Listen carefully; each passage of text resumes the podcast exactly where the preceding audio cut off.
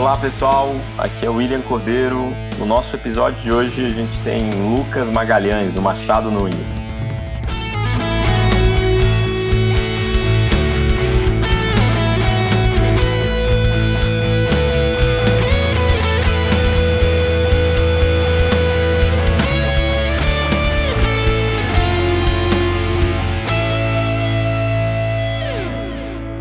Lucas, tudo bem? Muito legal ter você no nosso episódio hoje. Esse é um episódio diferente.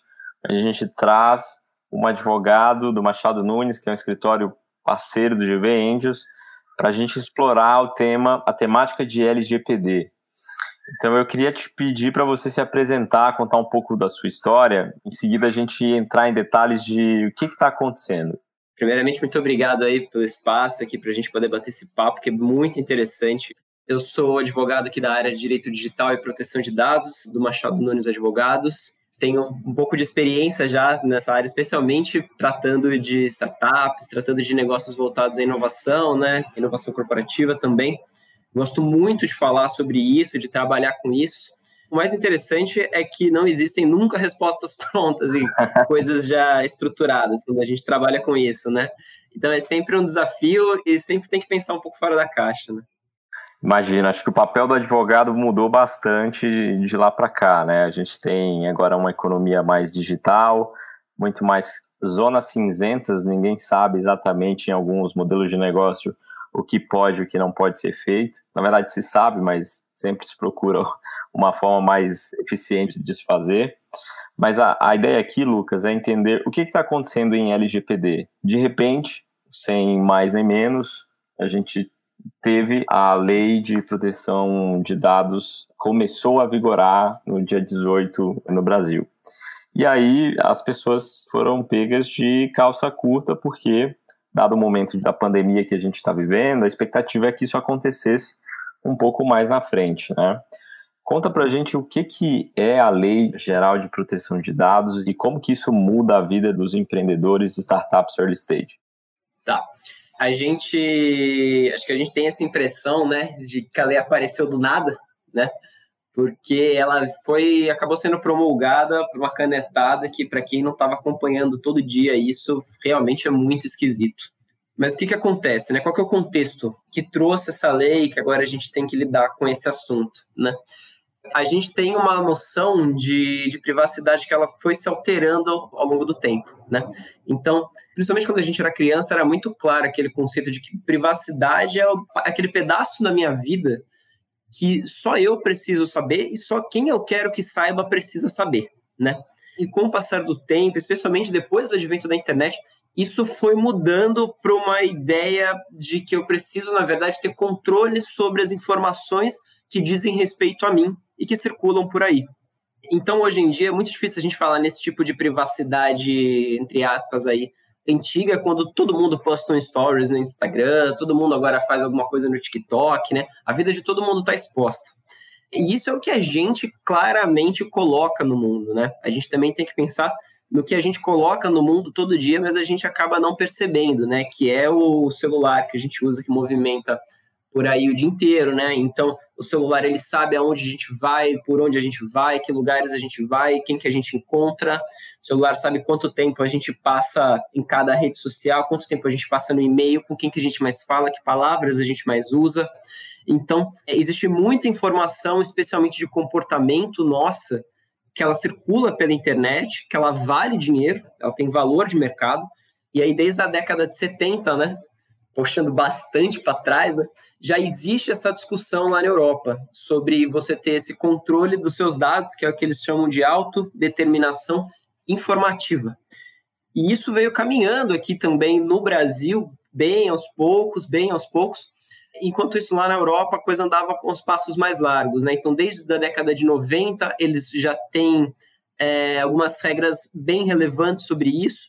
E aí, em 2016, eles lançaram o General Data Protection Regulation, que foi a norma que inspirou a nossa LGPD.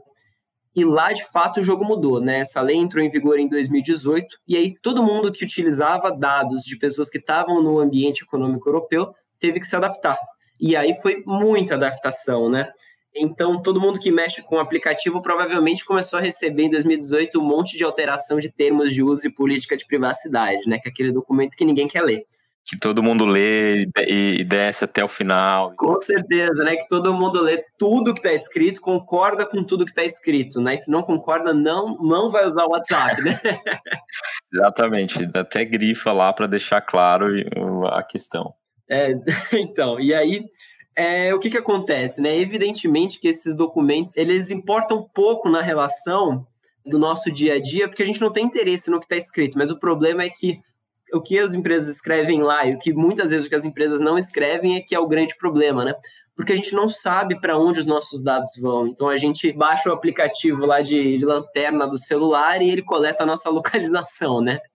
E essa lei europeia ela veio justamente para alinhar isso daí, né? Você tem que usar os dados das pessoas objetivamente no que você precisa para oferecer um produto, prestar um serviço, esse tipo de coisa. E passando sobre isso, você precisa ter um ambiente em que a pessoa saiba o que está acontecendo e ela entenda o que está acontecendo e ela possa aceitar isso, né?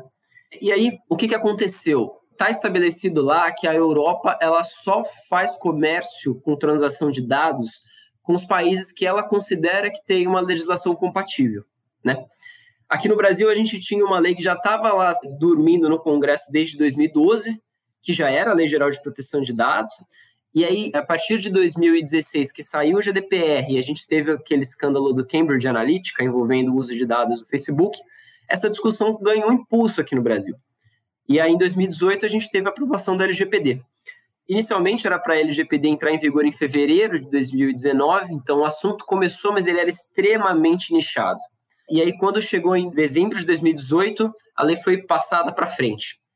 E aí ela passou para agosto desse ano, né? Então a gente ficou aí com prazo de dois anos para todo mundo se preparar, para todo mundo conhecer o que estava acontecendo. E aí veio a pandemia. Mas aí, bom, a gente tinha dois anos e o brasileiro, alemão do jeito que é, ele se preparou com antecedência, ele né, fez todo um preparativo.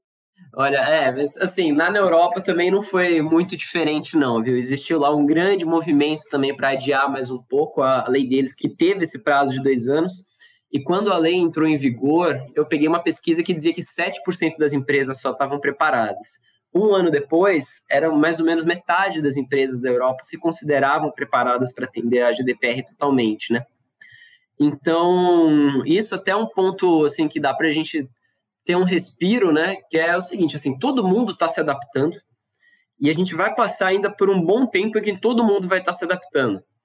Esse é o copo cheio, né? O copo meio vazio disso é que todo mundo vai bater muita cabeça ainda sobre o que, que é certo, o que, que é errado, o que, que eu posso, o que, que eu não posso. E aqui no Brasil a gente vai ter muito juiz ainda que não entendeu direito a lei, mas que vai estar tá falando sobre isso, né? Entendi, Lucas. E aí você vê a, a, o próprio debate nos Estados Unidos, por exemplo, é, durante as investigações de Facebook de proteção de dados, as pessoas que estão no juízo, ou seja, avaliando a questão, também não entendem do que se trata, né? Então as pessoas não entendem o que, que o Facebook faz. Se você dá uma olhada nas gravações de como que os processos estão andando, é muito engraçado até ver isso. E aí, bom, do nosso lado, sob a perspectiva do investidor, acho que algumas coisas acabam mudando, né? Por exemplo, vamos supor que a gente está falando com uma empresa, isso é bem frequente aqui do nosso lado, quando o founder traz a questão, cara, a gente desenvolveu aqui um baita growth hacking, onde a gente consegue jogar um crawler, pegar os e-mails e chegar na pessoa, onde quer que ela esteja e manipular essa informação assim, assim. No começo você pensava, poxa, o cara conseguiu uma forma interessante, uma máquina de vendas escalável para isso e por aí vai quando a gente escuta isso agora, na verdade dá uma preocupação gigante. Cara, como que esse cara conseguiu essa informação? De onde que tá vendo isso? Como que ele garante que a pessoa sabe que ele está manipulando isso, né? Então, acho que essas coisas mudaram e a ideia que fica para muita gente, conversando com muitas empresas, é que isso é um negócio para inglês ver, né? Que, ah, cara, existe, mas pode ser que eu consiga levar com a barriga aqui, eu enrolo e não vai dar nada. Mas eu, eu, queria entender, em termos práticos, o que, que, pode acontecer com a empresa, o quão penalizada ela pode ser na sua experiência, se você puder trazer isso, tá, Lucas? Tá. a gente tem que pensar o seguinte: quando a gente está lidando com dados pessoais, a gente está lidando com as próprias pessoas, tá? O dado ele não é um bem de propriedade que a gente pode dizer, ah, esse dado aqui, se a minha empresa coletou, ele é da minha empresa. O dado ele é a vida da pessoa. Então, é, a gente entende que o dado é a própria pessoa, tá? Quando você tem algum problema com tratamento de dados pessoais, então isso envolve você não ter sido transparente o suficiente, você não ter esclarecido o que, que você faz com os dados, você não conseguir informar para a pessoa onde estão os dados dela, que dados você utiliza, como você compartilha, para que, que você utiliza, tá? Você está vendo que tudo que eu estou falando não é o vazamento de dados que a gente vê por aí na internet, né? Que a gente fica sabendo bastante. E além de tudo isso, ainda tem também esses incidentes de segurança de dados, que é o vazamento de dados, sequestro de dados, esse tipo de coisa. Então, o que, que a gente já tem visto é que as pessoas elas estão agindo porque elas querem saber o que está acontecendo com os dados dela e já tem gente indo ao judiciário reclamar sobre isso, né? Já tem indenizações de dano moral, em que você de fato não precisa comprovar que teve um dano se um dado foi mal utilizado, porque como ele é sobre a própria pessoa, a pessoa não precisa provar que ela perdeu dinheiro, que ela perdeu uma oportunidade de alguma coisa. O dano moral é o que atinge o interior da pessoa. E os juízes já estão já estão dando sentença sobre isso, tá? E é muito importante deixar bem frisado, cara, que isso é de antes da LGPD, tá? Não veio por causa da LGPD. A gente já tem problemas de privacidade, mas eles eram julgados com base no Código Civil, com base no Código de Defesa do Consumidor, tá? A LGPD ela é um assunto do tema privacidade, mas a LGPD não é o tema privacidade em si. Então, o Código de Defesa do Consumidor ele já falava de acesso a dados, ele já falava de você ter que ter dados atualizados, um monte de coisa que está na LGPD. Tá? A LGPD entrou em vigor agora no dia 18, como você disse, mas a gente já tem problemas de privacidade que já eram julgados, que aconteciam antigamente.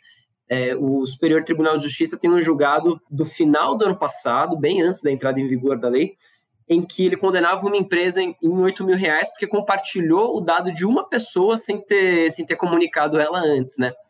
Imagina se você tem uma base de cadastro e você multiplica isso, entendeu? Por exemplo, disparar uma newsletter sem autorização e não comprovar como que esse e-mail chegou até você. Esse é um problema que aparentemente pode ser bobo, mas pode ser uma grande questão, por exemplo? Esse problema, por exemplo, pode desencadear uma série de problemas, tá? É, o que, que a gente tem visto? O cliente nosso que dispara uma newsletter, ele recebe uma notificação da pessoa questionando por que, que ela está que ela tá recebendo isso, como ela recebeu esse dado dessa pessoa, e ela quer que apague o dado, por exemplo, tá? E aí a empresa ela não consegue responder como é que ela recebeu esse dado. E aí, se ela não consegue responder porque ela, como é que ela recebeu esse dado, essa pessoa, esse titular de dados, ele vai entrar lá no juizado especial, que é o Pequenas Causas, sabe? E aí, lá no Pequenas Causas, isso vai ser cobrado da empresa e aí ela vai ter que pagar uma indenização, né? É, quando a gente começa a escalar esse tipo de problema, a gente tem duas questões aqui, né? A primeira é que você vai ter que começar a investir numa máquina de assistência jurídica para isso, né? Você vai ter que ter advogado, você vai ter que ter um planejamento, você vai ter que começar a alocar recursos para pagar a indenização, né?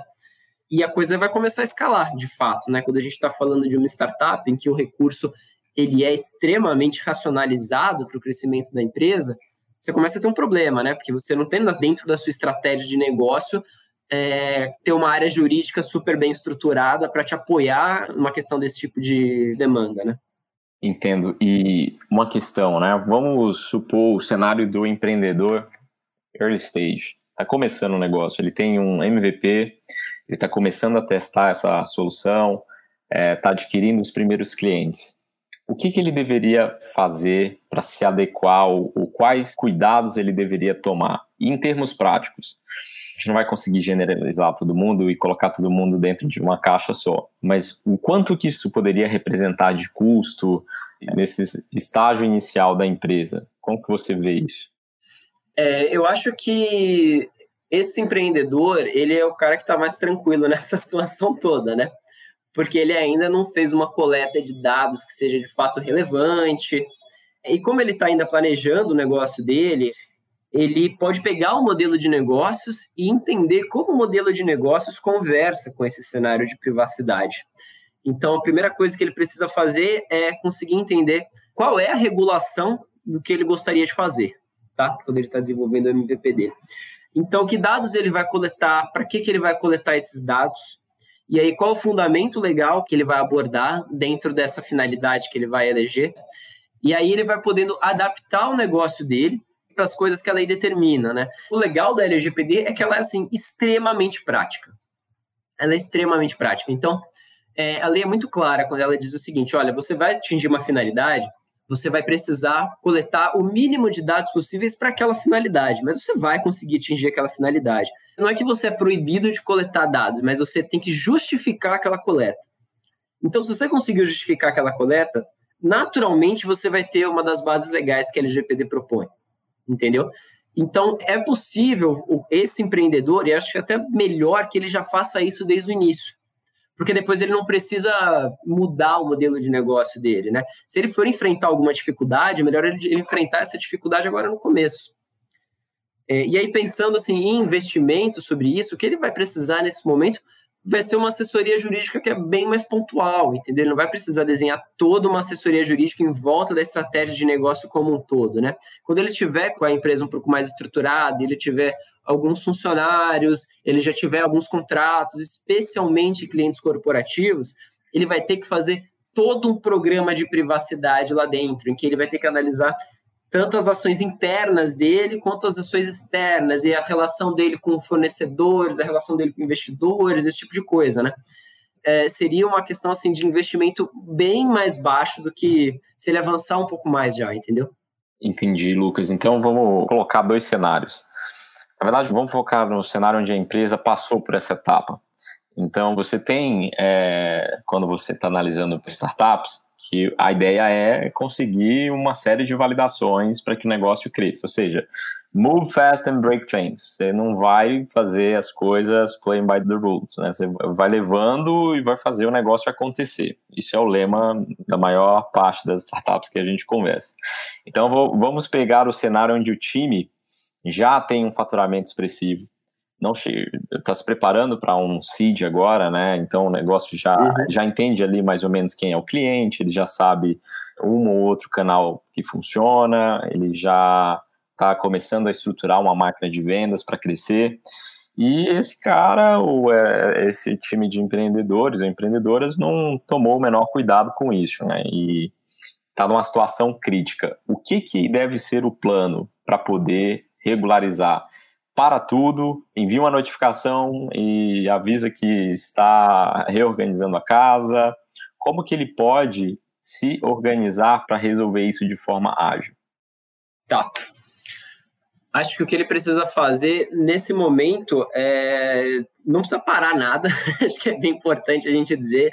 Isso eu falo, cara, para todos os meus clientes, independente do tamanho, seja uma startup, seja um grupo econômico, né? a gente vai trocar a roda com o carro andando. É, o que ele precisa fazer primeiro é o mapeamento de stakeholders dele, tá? Entender qual é o stakeholder mais relevante para o meu negócio hoje. E a partir daí, ele tem uma linha mestra para ir alinhando as questões de privacidade dele, entendeu? E aí, por exemplo, se ele trabalha com um cenário B2C e ele entende que o cliente de fato é o stakeholder mais importante dele, então, ele vai entender, putz, o que, que eu preciso desse cliente aqui? Eu preciso só justificar um tratamento de dados? Eu preciso coletar um consentimento? E aí ele vai atrás disso, tá?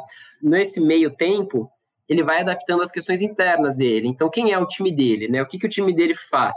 Será que ele precisa de uma norma de segurança específica para alguma questão dele? Então, é, onde ele armazena os dados dele? Isso tudo ele consegue fazer enquanto ele continua operando, tá? É, ele precisa olhar para fora primeiro e olhar para dentro também se ele está se preparando para o investimento, é indispensável que ele tenha assim, uma análise mínima de como ele utiliza os dados e de quais riscos ele está sujeito, para ele conseguir ser razoavelmente transparente com o investidor. Agora você tocou em um ponto interessante. Então, antes da gente concretizar qualquer investimento no Gvendors, e acredito que todos os outros investidores no mercado, a gente vai conduzir a nossa diligência para entender a real situação do negócio. O que, que esse empreendedor deve fazer, ou qual que é a sua recomendação para antecipar essa questão de proteção de dados e ir para o processo de due diligence mais organizado? Você recomenda alguma prática para que isso seja resolvido com antecedência? Ou, cara, toca o business, no dia da due diligence a gente resolve? O que, que é a sua sugestão? Olha, minha sugestão é ele fazer assim, ele ter minimamente um, um relatório de impacto de proteção de dados, pelo menos sobre o produto dele. Isso se o produto dele de fato é voltado, né, especificamente para consumo de dados pessoais, né? E aí ele tem que ver aonde tem maior valor no negócio dele, né? O exemplo que você comentou, por exemplo, é bem legal, né? Às vezes ele pode ter um produto que seja, entre aspas, aí comum, mas a máquina de venda dele é onde está o valor do business dele, né? E aí ele tem que olhar para esse pedaço do negócio dele que tem maior valor e ele pelo menos aí prepara um relatório de impacto de proteção de dados, né? Então ele vai precisar avaliar o que, que ele faz, de fato, né? Qual que é o benefício do que, que ele faz, quais são os riscos que ele sujeita um titular de dados e quais são as medidas que ele adota para poder mitigar esses riscos. Tá? Eu acho que se ele tiver isso na mão, ele já mostra um nível de maturidade muito maior do que outros empreendedores, do que outras startups no mercado. Tá? Pelo menos com isso, eu acho que se eu tivesse dentro de um processo do diligence pelo investidor, nossa senhora, meu olho iria brilhar se eu visse uma startup com isso, né? Entendi. E na mesma linha, eu queria te perguntar, é, hoje, analisando as empresas que a gente tem visto no early stage, a gente tem negócios em diferentes segmentos, em diferentes setores, né? Uma pergunta que até recebi com frequência do nosso portfólio é: quanto tempo levaria para que essa causa seja executada do momento em que houve a denúncia, passando pelo tribunal de pequenas causas, o julgamento, até a indenização acontecer em média? O que, que você imagina? Porque algumas pessoas têm a impressão que, cara, aqui é a justiça brasileira, isso vai demorar, sei lá, até de fato isso se concretizar, eu já estou no Série A. Mas qual que é a sua impressão sobre isso? Acho que é mais rápido do que essas pessoas estão imaginando. Quando a gente fala de demanda, de demanda assim, pessoa física a pessoa física, geralmente a gente vai estar falando de pequenas causas, tá? Aí uma ação pequenas causas demora mais ou menos é, uns três meses para ser julgada, mais uns três meses para julgar o recurso, sabe? Então a gente tem um cenário de mais ou menos seis meses. Depois disso, a execução já pode começar, tá? Então, de fato, assim, até ter um bloqueio da conta da empresa, tem aí, pode considerar aí um cenário de seis meses. Meu Deus. É, eu acho que, assim, tem outras questões também que envolvem que elas são extremamente relevantes, tá? Isso a gente está pensando no cenário de hoje e só judicial, né? Mas a gente tem que lembrar que a gente tem um problema de dano reputacional muito grande. E para você ter uma visão legal sobre isso, cara, eu te convido a abrir o site do Reclame Aqui e na pesquisa colocar LGPD. Cara, se você ver a quantidade de reclamação que já existe a partir do dia 18, você vai ficar maluco. É impressionante. Caramba. Então, assim, a gente tem esse problema reputacional para enfrentar, né? e que ele só acaba só crescendo, né? Especialmente se você vai acumulando um monte de ação judicial sobre isso, né? Esse ponto que você trouxe é interessante. Então vamos pensar num cenário apocalíptico. A gente está falando que se você está no B2C e você não se regularizou ou tem problemas ou queixas com proteção de dados, se você tiver uma base de mil usuários, acabou a empresa. São mil processos, mil indenizações e não vai ter cheque no mundo que segura isso agora. É tão factível quanto isso ou a gente está levando isso para um extremo? Assim, é, seria muito difícil de acontecer. Como que você vê isso? Olha, eu não acho que assim absolutamente todos os seus usuários iriam ajuizar uma ação contra você, senão nem o, nem, nem o tribunal aguentava. Mas eu acho que muita gente vai ajuizar, tá? É, isso não só no cenário B2C, né? Se ainda que você seja uma startup e esteja dentro de um cenário B2B, o seu cliente corporativo que está lá na ponta do B2C, ele que vai ter que enfrentar esse problema, né? E aí o que ele vai cobrar de você vai ser todas as informações que você já deveria ter prontas, vai ser participar junto para pagar a conta com você lá na outra ponta, né? Eu acho que muita gente vai buscar fazer os seus direitos por dois motivos, né? Primeiro, porque de fato não é difícil você reclamar esse tipo de dano. E a gente brinca no ramo que tem o advogado porta de cadeia, né? E tem o, a gente vai ter agora o advogado que é o porta de data center, né? Isso é verdade, é uma preocupação que a gente discutiu, né? Porque como você não vai precisar comprovar o dano, você tem que comprovar que de fato aconteceu, você pode ter uma indústria nascendo de pessoas que vão bater na porta das startups ou nos portfólios e procurar ali o que pode ser um red flag e construir uma tese de como apresentar isso para os usuários para poder ganhar uma comissão nessa operação, digamos assim, certo? Como que você vê isso? É uma questão muito mais, pô, está olhando para um ângulo muito ruim, acho que isso não seria uma realidade tão frequente, ou sim, isso pode ser um risco alto, pode ser uma questão que não pode ser mais negligenciada pelos empreendedores. Como que você vê esse momento? Olha, eu acho que esse é um cenário completamente factível, viu? Por uma série de razões, né? A gente tem muitos advogados que eles são atuam assim de forma autônoma, então a gente tem pequenos escritórios e eles são voltados para causas de pessoas físicas, né? É, como, por exemplo, a gente tem ação trabalhista, né? A gente tem aquele advogado que é especializado em ação contra aquela empresa. Então, isso é bastante comum, né?